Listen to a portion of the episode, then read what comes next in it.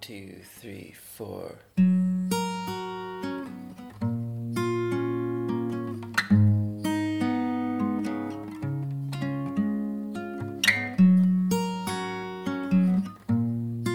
Hi，，各位同学，大家早上好，我是瑶瑶老师，欢迎来到今天这一期的英语口语每日养成。在今天这期节目当中呢，我们来学习这样的一段英文台词。那么它呢，依旧是来自于《绝望的主妇》第一季第二十一集。首先的话呢，先来一起听一下今天的关键句。Been whining about wanting a baby for months.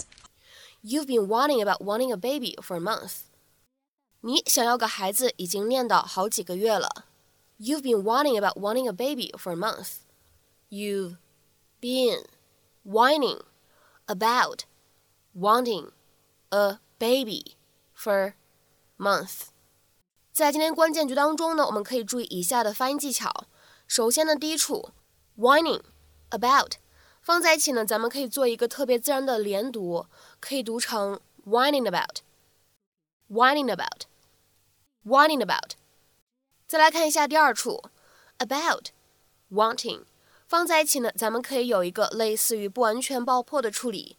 可以读成 about wanting，about wanting，而 wanting 和 a 放在一起呢，咱们可以连读一下，会变成 wanting a, wanting a, wanting a. Look, it's been pulled apart and put back together. It's probably a manufacturing defect. You can still see the glue marks. I'm telling you, I didn't do it. Don't insult me, Carlos. Been whining about wanting a baby for months. Who else would it have been? I, I don't. Oh no. What? Mama. Oh, please. Hey, it's possible. I mean, you buy that stuff in bulk six months at a time, right?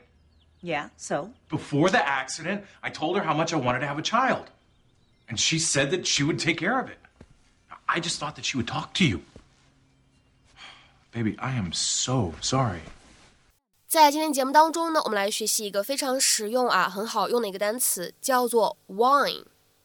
whine，w h i n e，wine，它的话呢表示的是抱怨、吐槽、发牢骚的意思。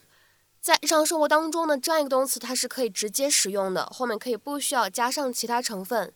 你可以说 stop whining，别抱怨了，别吐槽了，别发牢骚了。此生的这样一句话，它就相当于 stop complaining，stop whining，stop complaining。这两句话呢，都可以用来表示别抱怨了，别发牢骚了，别吐槽了。当然了，我们说 whine，它呢也会有相对应的动词短语，后面呢可以加上 about 这样一个介词，然后呢再跟上 something or somebody。所以的话呢，我们形成了一个这样的短语，叫做 whine about something or somebody，抱怨某件事情或者某一个人。哭诉、发牢骚。我们下面的话呢，来看一下对应的英文解释：to complain about someone or something in an irritating, childish or peevish way。